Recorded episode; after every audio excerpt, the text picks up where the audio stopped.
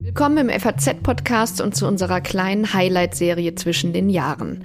Bevor es im neuen Jahr wieder mit allerlei ernsten und tagesaktuellen Themen weitergeht, ist heute noch einmal Zeit für andere Fragen. Zum Beispiel die, wie unsere Politiker eigentlich angezogen sind. Das ist keine Frage, die sich Politikjournalisten üblicherweise stellen, aber auch eine Frage, die nicht zu unterschätzen ist. Bilder entscheiden schließlich Wahlen. Was ein Politiker sagt, ist schnell vergessen. Wie er dabei aussieht, das merken sich die Leute. Auffällig ist, dass sich etwas verändert in der deutschen Politik in puncto Mode. Man sieht nicht mehr nur dunkle Anzüge und steife Sakkos im Bundestag, sondern auch immer mehr Formen und Muster, schwingende Röcke und bunte Socken. Vor allem die Außenministerin pflegt einen neuen Stil. Wenn sie durch die Welt reist, sieht Deutschland plötzlich ganz anders aus. Woher kommt der neue Wille zur Mode und was sagt das über unser Land? Darüber habe ich in dieser Folge aus dem April mit unserer FAZ-Modeexpertin Jennifer Wiebking und mit dem Politiker Konstantin von Notz gesprochen, der mit seiner Weste und Krawatte durchaus untypisch für einen Grünen aussieht. Mein Name ist Livia Gerster und mitgearbeitet an dieser Sendung haben Kati Schneider und Anna-Sophia Herzner. Heute ist Freitag, der 29. Dezember. Schön, dass Sie dabei sind. Ich spreche jetzt mit Konstantin von Notz, der schon seit vielen Jahren für die Grünen im Bundestag sitzt, als stellvertretender Fraktionschef, als sowas wie der oberste parlamentarische Kontrolleur der Nachrichtendienste und der, zumindest äußerlich, wie kein anderer beweist, dass die Grünen längst keine Horde strickender Hippies mehr sind, sondern durch und durch bürgerlich und sogar ein bisschen adelig. Er trägt Anzug und Krawatte, eine Brille mit Goldrand, Barberjacke, manchmal auch Fliege oder Weste. Der Stil ist auch Programm. Nach dem Scheitern der Jamaika-Verhandlungen war er es, der seine Partei in einem Gesprächskreis an die FDP annäherte. Ein Realo, der auch optisch für die Anschlussfähigkeit der Grünen über das Kernmilieu hinaussteht. Herr von Notz, schön, dass Sie heute mal nicht mit uns über Geheimdienste sprechen, sondern über Mode. Willkommen. Vielen Dank, äh, Frau Gerster, ich freue mich. ja, vielleicht zuerst mal ganz grundsätzlich die Frage, ist es denn überhaupt wichtig, wie Politiker aussehen? Na, ich glaube schon, dass die Politik ein Bereich ist, bei dem die Leute hingucken, so wer repräsentiert mich da wie. Und es verbieten sich Klischees, so wenig wie äh, jetzt alle Unionsabgeordnete eben in taubenblauen Anzügen mit braunen Schuhen äh, hier uniform einherlaufen. Äh, genauso wenig gibt's diese Klischees in anderen Parteien. Und insofern hat sich wahrscheinlich ein bisschen was geändert, aber es wird von außen schon drauf geguckt. Studien zeigen ja auch, dass die meisten Fernsehzuschauer äh, sofort vergessen, was ein Politiker in der Tagesschau gesagt hat, sehr wohl aber noch wissen, wie er dabei aussah und ob er ihnen sympathisch vorkam. Die sozialen Medien haben ja diese Macht der Bilder noch vergrößert. Wonach entscheiden Sie denn morgens, was Sie anziehen, jetzt für eine Rede im Bundestag oder auch ein Statement vor Kameras?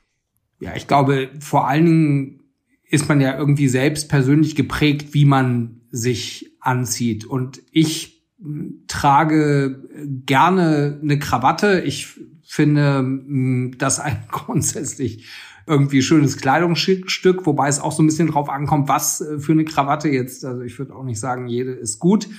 Aber so wenig man sich vom Silicon Valley äh, einreden lassen sollte, dass staatliche Regulierung bestimmter Bereiche oder der Persönlichkeitsschutz out ist, so wenig sollte man sich vorgeben lassen, dass äh, jetzt auch niemand mehr Krawatte äh, tragen sollte. Mhm. Ja, die Krawatte legen ja wirklich immer mehr Männer ab. Sie behalten sie. Macht es denn manche skeptisch, dass sie da eben so anders aussehen? Also sehen sie für manche vielleicht einfach nicht links genug aus? Ja, ich weiß eben gar nicht, ob es diese Klischees gibt und ob Menschen, die progressiv sind, jetzt unbedingt keine Krawatte äh, tragen müssen. Ich äh, sage durchaus häufiger in Runden, in denen ich hier im Bundestag bin, gerne mal, wenn ich mit äh, drei Leuten von der Union und zwei von der FDP zusammensitze, dass es schon drollig ist, dass ich als Grüner der Einzige bin, der eine Krawatte trägt. Ähm, aber insofern sieht man vielleicht auch, dass die Klischees sich etwas überholt haben. Mm. Und haben Sie denn schon immer Krawatten und Westen getragen oder wie sahen Sie früher aus? naja, also das ist ja was, was sich auch durchaus entwickelt und ich äh, war ja auch mal eine Zeit lang äh, Anwalt und da habe ich auch äh, Krawatte getragen. Nicht unbedingt immer mit einem Anzug, sondern ich trage gern einfach einen Sakko und auch eine Jeans.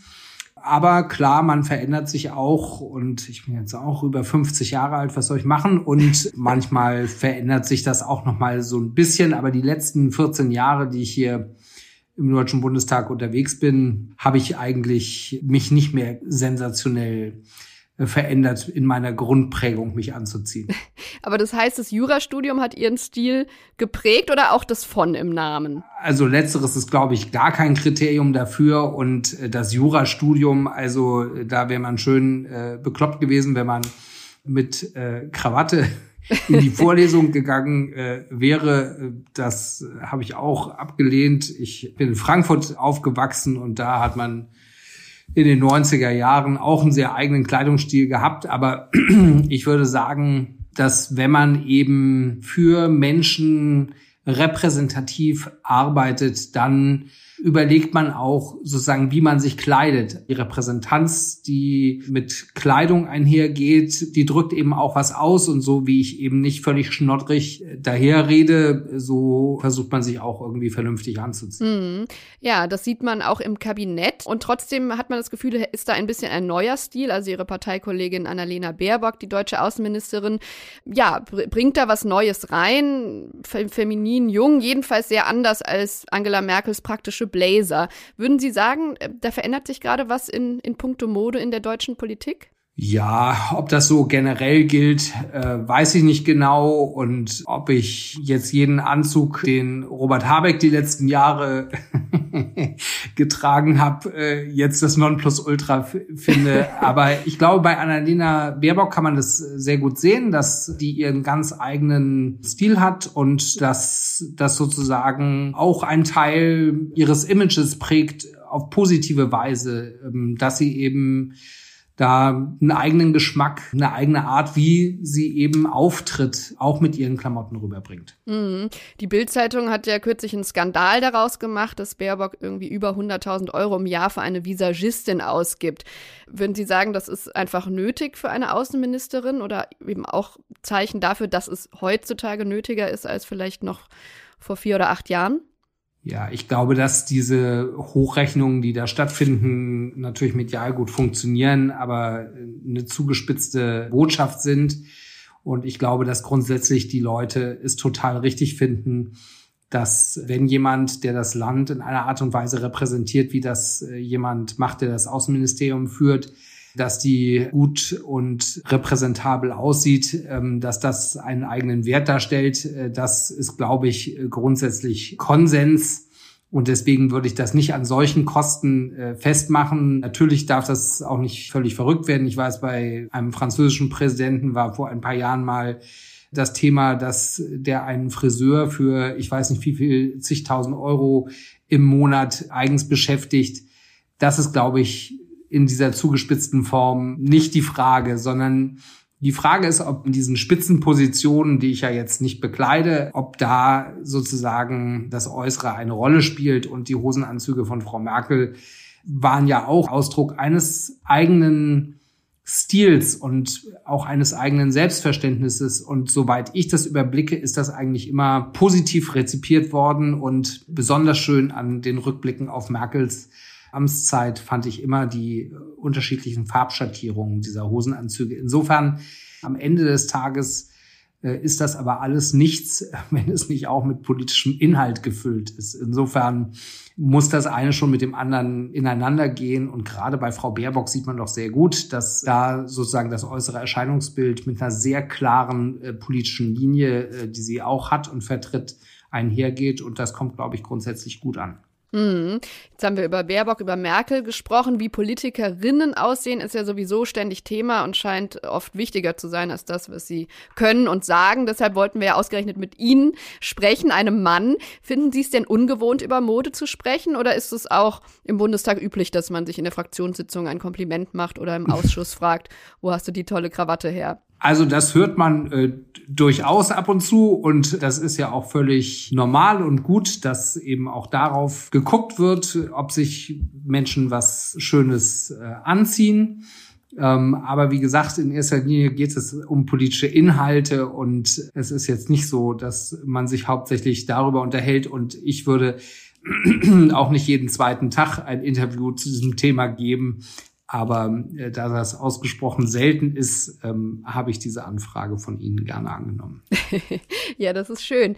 Eine andere Parteikollegin, äh, Aminata Touré, Rising Star der Grünen in Schleswig-Holstein und äh, Sozialministerin mit nur 30 Jahren, die war ja kürzlich als erste Politikerin, als erste deutsche Politikerin auf dem Cover der Vogue. Würden Sie auch zusagen, wenn die Vogue nach einem Shooting fragt? Ähm, also erstmal ist das, glaube ich, eine fernliegende äh, Wahrscheinlichkeit und das wäre, glaube ich, eher nicht so äh, mein Ding. Aber ähm, ich wollte noch mal in der Rückspiegelung äh, der letzten Jahre oder auch Jahrzehnte äh, sagen, dass also bei den Grünen das eigentlich schon immer thematisiert wurde, wenn Leute sozusagen so ein bisschen aus dem Klischee fallen, das eben häufig nur ein Klischee ist. Also Joschka Fischer zum Beispiel, der hat damit ja extrem gespielt, als er bei seiner ersten Vereidigung als Minister in Hessen einen Anzug trug, aber eben äh, Turnschuhe mhm. dazu, einfach um das Klischee zu erfüllen. Und das ist ja auch dankbar äh, dann aufgenommen worden. Aber jemand, ein Mann, der schon lange sehr gut immer angezogen ist, ist zum Beispiel Jürgen Trittin.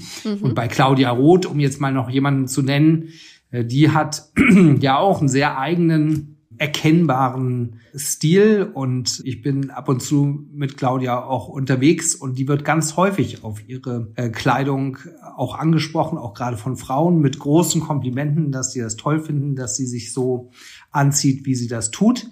Und mhm. auch daran kann man eigentlich gut sehen, dass Leute schon auch einen Blick dafür haben, gar nicht, ob etwas besonders schick oder teuer oder irgendwas ist, sondern ob es eben ein individueller Stil oder einen Wiedererkennungswert hat. Und das hat es eben bei so Leuten wie Claudia Roth und Jürgen Trittin auch. Mhm. Aber bei Trittin ist es ja, der ist ja nicht immer im Anzug rumgelaufen. Das steht ja schon auch für die Entwicklung der Grünen. Der hatte ja auch seine wilde Phase als Maoist, oder? Ja, ja, so wie Winfried Kretschmann auch. Also insofern äh, über das Leben verändern sich auch äh, die Stile etwas, aber äh, trotzdem, solange ich Jürgen äh, Trittin hier erlebe, zieht er sich ausgesprochen äh, gut an. Und ich glaube, wenn er jetzt die uniformen taubenblauen Anzügen mit braunen Lederschuhen äh, tragen würde, die in manchen politischen Bereichen ja etwas überrepräsentiert sind, mhm. dann äh, würde es komisch äh, wirken und so äh, hat er halt einen eigenen und äh, wie ich finde guten Stil. Mhm. Okay, also wir schauen jetzt noch mal genauer hin bei Trittin und Habeck und warten vergeblich auf Sie auf der Vogue, danken aber sehr für das Gespräch, Herr von Notz. Frau Gerster, sehr gerne. Ich möchte darüber nun mit meiner Kollegin Jennifer Wiebking sprechen, mit der ich in dieser Woche gemeinsam an einem Text für die FAS zum Thema Mode und Politik arbeite. Jennifer ist die Modeexpertin hier im Haus. Sie war auf jeder Fashion Week und kennt alle wichtigen Designer. Bevor sie anfing bei der FAS und dem FAZ-Magazin zu schreiben, hat sie in London Modejournalismus studiert und dort auch bei der Vogue und anderen Modezeitschriften gearbeitet. Nun sitzt sie mir hier im Podcast-Studio gegenüber. Schön, dass du da bist, Jennifer. Ja, vielen Dank. Freut mich sehr, dass wir darüber sprechen, Livia. Wir haben ja gerade Konstantin von Notz gehört, der mit seinen konservativen Dreiteilern nicht gerade wie ein typischer Grüner aussieht. Aber es gibt eben auch Liberale in Baggy Jeans und T-Shirt oder Christdemokratinnen mit Undercut. Sieht man den Politikern heute also gar nicht mehr ihre Partei an?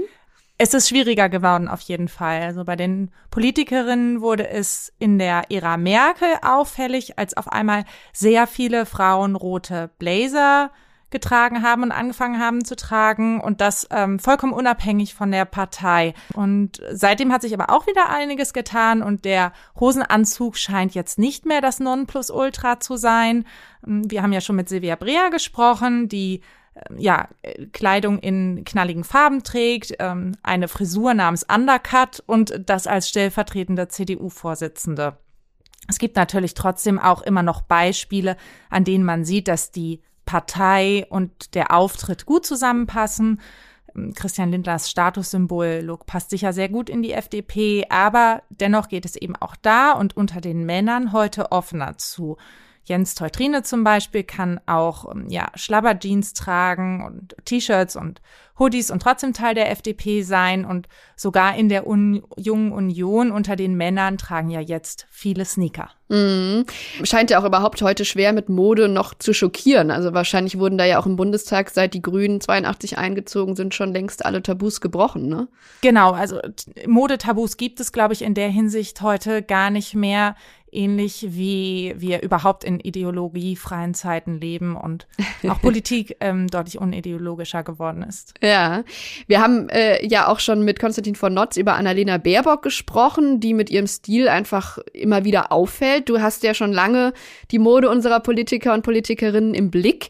Was macht sie denn anders als die vor ihr? Ja, also ich würde sagen, es gab auch vor Annalena Baerbock schon Politikerinnen, denen man die Freude an Mode angesehen hat. Dorothee Bär von der CSU zum Beispiel oder auch Claudia Roth.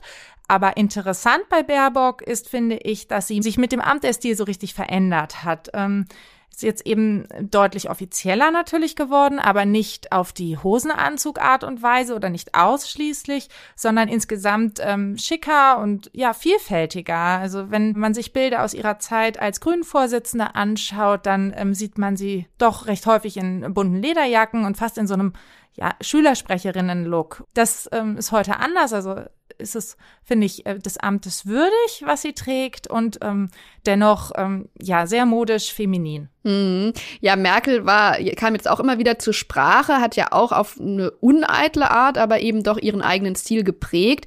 Da ging es ja jetzt nicht nur um Zweckmäßigkeit dabei, oder? Nein, genau. Also klar, der Hosenanzug-Look ist schon sehr, ähm, ja, sehr praktisch sicher. Ähm, dennoch hat er aber auch symbolische Bedeutung. Also man kann sich bestimmt an der Stelle auch nochmal an Lieselotte von Bodmer erinnern, die 1970 als erste Frau im Bundestag eine Rede im Hosenanzug gehalten hat. Das hat der Bundestagspräsident damals Frauen ähm, zuvor verboten und sie hat es eben trotzdem getan. Und deswegen kann man vielleicht schon sagen, dass ähm, Frauen in Hosenanzügen zu Politikerinnen geworden sind und jetzt da ja ihre Rolle äh, vollkommen unumstritten ist und ähm, sie, diese Rolle niemand mehr in Frage stellen würde, ähm, können sie vielleicht auch wieder als Frauen auftreten. Mhm. Ja, interessant, dass der Hosenanzug im Plenum damals so ein Skandal war. Lene Lotte von Bodmer hat sich hinterher so an die Reaktionen erinnert. Dann kriegte ich Briefe von überall her Hoffentlich sehen wir Sie nicht wieder im nächsten Bundestag. Oder Sie sind keine Dame. Einer schrieb, nächstens kommen Sie wohl oben ohne, was ja völlig verrückt war, denn angezogener als in diesem Ding konnte man gar nicht sein. Auch deshalb hat äh, viele Jahre später Angela Merkel den Hosenanzug wahrscheinlich so geschätzt, weil man eben sehr diskret damit angezogen ist und nicht weiter auffällt. Einmal ist sie allerdings von dieser Linie abgewichen, als sie in Oslo im eleganten Abendkleid mit Ausschnitt eintraf und dann wirklich alle Welt über ihr Dekolleté sprach. Cleavage Gate, showing Merkel in a very, mm, shall we say, open-hearted pose. But just how foxy can a chancellor be? Der Regierungssprecher sah sich dann sogar in der Bundespressekonferenz gezwungen, Stellung zu Merkels Kleid zu nehmen. Die Bundeskanzlerin ist ein bisschen erstaunt gewesen, sagte er damals laut Protokoll. Dass dieses Abendkleid für solche Furore gesorgt hat, lag nicht in der Absicht der Bundeskanzlerin. Ja, das war 2008. Heute wäre das wahrscheinlich kein Skandal mehr, oder? Nein, ich denke, es wäre ein Skandal, wenn man das skandalisieren würde. Also wir sind als Gesellschaft insgesamt auf jeden Fall sensibler geworden, was Körper angeht und die Bewertung von Körper und ähm, wissen, glaube ich, heute, dass Kommentare auch durchaus verletzend sein können. Und ähm, natürlich gibt es sowas weiter. Sport und Häme sind weiter auch gerade äh, für Frauen, die in der Öffentlichkeit stehen, ein großes Problem. Aber ähm, nicht mehr in dieser, auf dieser breiten gesellschaftlichen Ebene, sondern dann eher in ja in, in, in gewissen Ecken in Social Media, würde ich sagen. Ähm, also man kann es sicher auch daran sehen, dass zum Beispiel so ein Begriff wie Topfrisur heute den Merkel nicht, immer abbekommen hat. Genau, ne? richtig. Am Anfang vor allem. Genau, der heute nicht mehr so fallen würde. Mhm.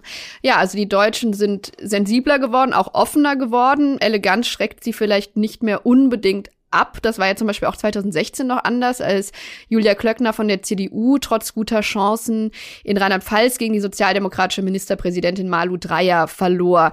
In der CDU hieß es nämlich dann hinterher zur Erklärung, Klöckner habe eben, Zitat, zu viel nach Paris und zu wenig nach Pirmasens ausgesehen. Und das habe ihr vor allem bei Frauen geschadet. Die wollten zwar Politiker, an denen sie sich orientieren können, aber keine Frau, die ihnen durch ihre makellose Erscheinung eigene Defizite vor Augen führe. So schrieb es mein Kollege Timo Frasch damals in der FAZ und fragte, soll Klöckner also gewöhnlicher werden? Ja, ich würde sagen, das spiegelt ganz deutlich die Skepsis der Deutschen gegenüber Mode ähm, wider. Und die haben sicher nicht nur Frauen, sondern auch Männer. Ähm, mit dieser Art von Skepsis sind wir in gewisser Hinsicht groß geworden und aufgewachsen und sozialisiert worden. Das hängt sicher damit zusammen, dass wir Deutschen sehr protestantisch geprägt sind, ähm, was äh, Mode angeht und allen Prunk erstmal in Frage stellen. Das sieht man sogar an dem, was ähm, als, als Mode oder als, als ja, Modeprodukte aus Deutschland wirklich kommt. Also ähm, wenn wir uns zum Beispiel das anschauen, ähm, womit Sander in den 60er Jahren angefangen hat, 1968, nämlich den Minimalismus, den dann viele andere Designer auch so fortgeführt haben, das ist auch erstmal, erstmal ein Stil, der eben von allem drumherum so befreit ist und erstmal prinzipiell erstmal zweckmäßig ist. Da ist irgendwie keine nahezu viel dran. Ähnlich ist es dann aber auch in, in ganz anderer modischer Hinsicht ähm, mit der gesamten Outdoor-Branche. Da gibt es eben auch sehr viele deutsche Hersteller, die da ähm, weltweit führend sind. Und daran sieht man eben auch, also Mode muss entweder sehr reduziert sein oder zu technisch zu Höchstleistungen fähig mhm. sein. Und das ist ja äh, überhaupt sichtbar in der Politik, aber eben auch zum Beispiel an den First Ladies, ein Konzept, was es eigentlich in Deutschland gar nicht so gibt, ne? Ja, absolut, genau. Also das ist, das hat ja damals Jackie Kennedy hat das so richtig geprägt, aus äh, sich als ähm, ja, als Stilikone so zu vermarkten und sich als, ja, also als First Lady zu vermarkten. Ähm, das ist dann ähm, peu à peu auch in andere Länder übergeschwappt, ähm, auch nach Europa. Also jetzt in letzter Zeit hat das zum Beispiel Brigitte Macron ja sehr übernommen und da ist es ja zum Beispiel so, die trägt ähm, ja vollkommen selbstverständlich Louis Vuitton und ähm, das, das interessiert die Franzosen entweder nicht oder sie applaudieren sogar noch, weil mhm. ähm, Mode irgendwie zum Kulturgut dazugehört. Und das ist bei uns ähm, schon ja, anders. Die Deutschen scheinen also irgendwie doch lieber Politiker und Politikerinnen zu wählen, die irgendwie so aussehen wie sie selbst. In den USA hast du schon gesagt mit Jackie Kennedy, aber eben auch heute ist es völlig anders. Da ist der Kontrast zwischen gewöhnlichen Amerikanern, die ja in Jogginghose einkaufen, und diesen ultra schicken, also geradezu rüstungshaft angezogenen Politikern besonders groß. Wie kommt das denn? Ja, ich glaube, das ähm, hat etwas damit zu tun, dass man in den Vereinigten Staaten so eine komplett andere Sicht auf Erfolg hat. Also nicht umsonst gibt es ja da dieses Sprichwort, fake it till you make it. Danach richtet sich eben viel. Also die Amerikaner bereichern sich ja auch an Bildern von der First Family, die ähm, dann an Thanksgiving aufgestellt vorm Weißen Haus stehen äh, mit ihren Kindern und Hunden und an schön geschmückten Weihnachtsbäumen. Und das würde bei uns sicher als vollkommen unnötige zur Schaustellung gewertet werden, vielleicht sogar als peinlich. Und man könnte sicher auch dann zu Recht die Frage stellen, was ist eigentlich mit allen, die das nicht haben? Hm. Ja, und das erklärt vielleicht auch, warum sich schon viele amerikanische Politikerinnen für die Vogue haben ablichten lassen, Deutsche aber eben nicht. Bis auf Aminata Touré von den Grünen, über die wir schon gesprochen haben. Hat die damit also ein Tabu gebrochen? Mm, ja, ich würde sagen, das war schon so ein stilles Tabu oder unentdecktes Tabu, was sie damit äh, gebrochen hat. Und zwar ist es so, dass ähm, Angela Merkel auch schon für die amerikanische Vogue sogar porträtiert wurde. Das war 2017. Der Tenor des Stücks war damals, ist das die mächtigste Frau der Welt? Und äh, ja, die mächtigste Frau der Welt stand eben nicht wie Amtskolleginnen wie zum Beispiel äh, Theresa May in der Zeit zur Verfügung für ein Foto, sondern die Vogue hat dazu eine Zeichnung gezeigt, ein Gemälde von Elizabeth Payton aber ich würde jetzt, ich weiß es nicht hundertprozentig, aber ich würde vermuten, dass wenn Angela Merkel zur Verfügung gestanden hätte für ein Foto, die Vogue das auch gemacht hätte. Hm. In Deutschland hat man ja den Eindruck, dass es bisher für Politikerinnen und Politiker immer ganz wichtig war, dass sie auf keinen Fall jünger aussehen, als sie sind. Also bei der CDU, bei Paul Ziemiak ist es so, bei Philipp Amthor, die gerade mal um die 30 sind, aber eben wahnsinnig, ja, wie ältere Herren auftreten, aber auch Christian Lindner, Jens Spahn oder um eine Frau zu nennen, Franziska Giffey, die eben auch erst um die 40 sind Ist da Baerbock auch eine Ausnahme und woher kommt überhaupt diese Furcht davor, jung auszusehen? Ja, interessant. Ich, also eigentlich ist es ja ganz schön, dass Jugend mal nicht Trumpf ist und sicher Erfahrungen und Vertrauen und eben Werte, die in der Politik wichtig sind, eher wohl mit Alter einhergehen. Aber bei Baerbock ist es ja auch so, dass gerade dieses junge Alter und die Tatsache, dass sie noch kein Amt hatte, damals im Wahlkampf ähm, problematisiert wurde. Und es ist ja schon interessant, dass sie trotzdem ähm, im Amt bei ihrem jungen Stil geblieben ist, der natürlich jetzt schon irgendwie in gewisser Hinsicht ähm, ja offizieller und dem Amt würdig aussieht, aber ähm, nicht in irgendwie nicht gealtert. Hm. Ja, also lass uns doch noch mal Bilanz ziehen zum Schluss. Äh, es gibt da eine, eine neue Offenheit. Äh, gleichzeitig ist Inszenierung wird immer wichtiger im politischen Geschäft. Also klar, schon mit dem Fernsehen kam, dass Gerhard Schröder setzte aufs Fernsehen, um Wahlen zu gewinnen. Aber heute setzen Politikerinnen und Politiker eben auch auf die sozialen Medien und geben immer wieder scheinbar private Einblicke in ihr Leben, die aber wahrscheinlich genauestens kalkuliert sind. Sympathie und die Ausstrahlung von Vertrauenswürdigkeit sind also wirklich wahlentscheidend und Bilder sagen vielen eben mehr als Worte. Deshalb nochmal zum Schluss äh, an dich die Frage als Modeexpertin. Wer wirkt denn überhaupt sympathisch und überzeugend und warum und was haben eben die Klamotten damit zu tun? Hm. Silvia Brea hat uns ja erzählt, dass ähm, die äh, Kleider, die Bekleidung zum Amt und zum Menschen passen müssen und ähm, dass, dass es authentisch bleiben muss und ehrlich wirken muss. Ja, das würde ich auf jeden Fall auch so sehen dass das ein ganz, ganz wichtiger Punkt ist. Nichts ist ja erstmal langweiliger als Perfektion und deswegen ist es auch gar nicht schlimm, wenn vielleicht eine Hose nicht perfekt sitzt, sondern das ist vielleicht sogar eher menschlich oder wenn dein Kleid ein kleines bisschen zu kurz oder vielleicht zu lang ist oder wie auch immer. Und zugleich ist es aber auch schön, finde ich, dass ähm, Mode zunehmend so als letzter Schliff unter Politikerinnen und Politikern ein Thema ist, die eben in der Öffentlichkeit stehen und sich auch auf Bildern präsentieren und das Äußere damit ähm, auf ähnliche Weise wahrgenommen werden kann, wie sie vielleicht prinzipiell zu ihrer Arbeit, zu ihrem Amt stehen. Vielen Dank für das Gespräch, Jennifer. Vielen Dank, Livia. Ja, die Mode in der Politik spiegelt also auch unsere Gesellschaft. Und so wie es in Deutschland inzwischen individueller, aber auch unideologischer zugeht, so sieht es auch im Bundestag aus. Erst mussten sich Frauen mit dem Hosenanzug der männlichen Uniform anpassen, um in der Politik dazugehören zu dürfen. Jetzt können sie sich wieder von der männlichen Norm lösen. Und auch die Männer dürfen mehr Eigensinn wagen. Am Wochenende ist Silvester und spätestens da dürfen dann alle mal ausbrechen aus ihrer Alltags- und Bürouniform. Aber vielleicht hat der ein oder die andere ja Lust bekommen, auch sonst mal eine andere Seite von sich zu zeigen. Morgen geht es hier weiter mit meiner Kollegin Sandra Klüber und ihrem Highlight aus dem Jahr 2023. Bis dahin, tschüss und danke fürs Zuhören.